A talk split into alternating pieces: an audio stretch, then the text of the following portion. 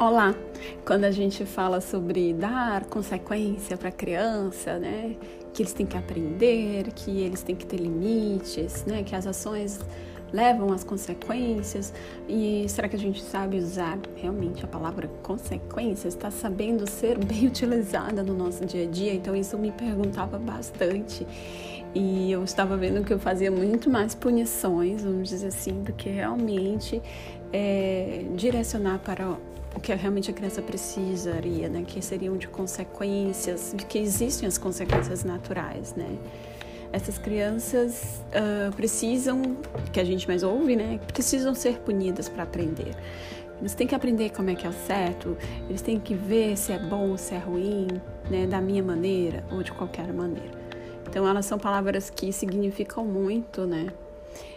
E eu queria sugerir hoje então que a gente conversasse sobre consequências e punições, porque também eu quero reorganizar muito meus pensamentos e os resultados do que eu posso escolher para a rotina com os meus filhos, né? E isso a gente ou ganha ou a gente paga um preço muito alto por algumas coisas daqui para frente, né?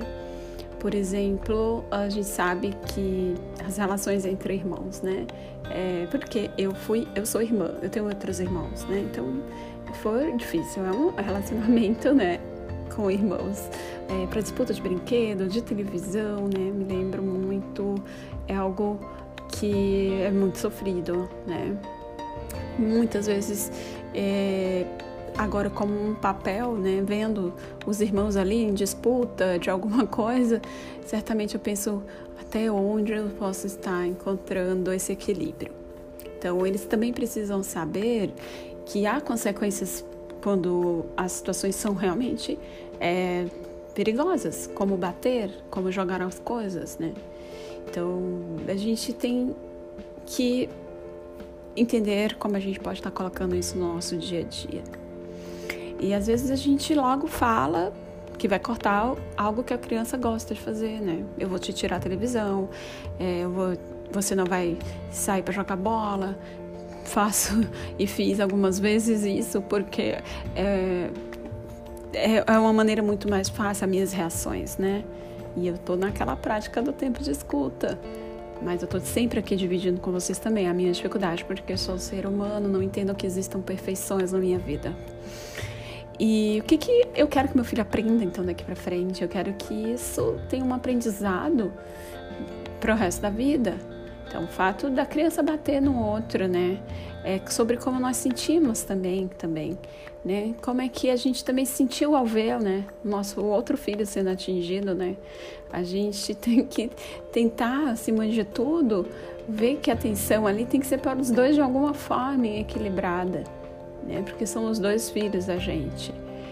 E o que, que a gente quer que eles aprendam quando eles ficam ali chateados? Que palavras a gente vai deve, deve usar? Porque eles buscam na gente essa ajuda o tempo todo. Eles querem que a gente, de certa forma, os protejam, né? Mas são dois filhos, são, né, vindos da mesma mãe. E é essa paciência que às vezes não, não tenho, mas que eu estou tentando praticar o tempo de pausa de escuta, é que está tentando me gerenciar mais, uma maneira mais saudável aqui no meu dia a dia. A gente sabe que dói.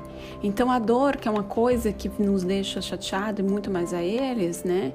É, é onde a gente deve primeiro confortar. Eu vejo assim, né? Mostrar para quem bateu o impacto do que causou, mas sem diminuir o outro né? Que explicar que a gente não deve bater, né? Mas que a gente feriu, como resultado ali foi aquela dor, aquele choro, mas com gentileza e ao mesmo tempo com aquela presença firme, compreensiva, né? Então, o resultado das nossas escolhas, né? Então, é, é, ali pelo menos tentar acalmar os ânimos, mostrar também aquele que foi atingido, né? Talvez uh, quando a gente dá essa nossa atenção ao que foi é, é, prejudicado, vamos dizer assim, levar a nossa compaixão, a gente pode estar tá arriscando outras lições não aprendidas ali, né? Vendo que um pode ser mais merecedor que o outro e essa é uma postura que eu não quero adotar como resultado das consequências.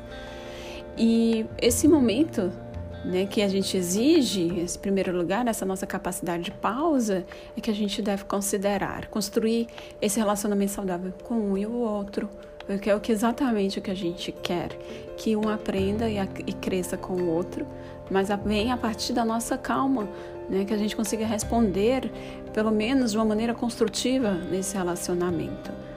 Então a gente tem que tomar primeiro o nosso tempo, a gente cuida um pouco disso desses sentimentos do que foi atingido e daquele que se frustrou por ter, é, por atingir, né?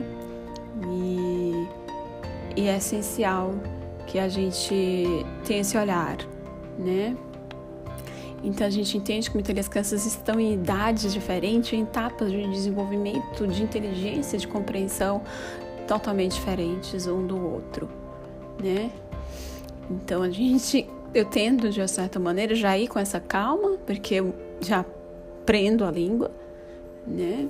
Mostrar o que ele pode ter aprendido ali, um pouco para administrar também aqueles seus sentimentos, vendo que o seu irmão é menor, porque muitas vezes agora essa questão da impulsividade está do pequeno, né? E deixá-lo confiante para que ele entenda que ali o seu irmão está aprendendo também, ele, e ele tem que ensiná-lo a crescer de uma certa maneira.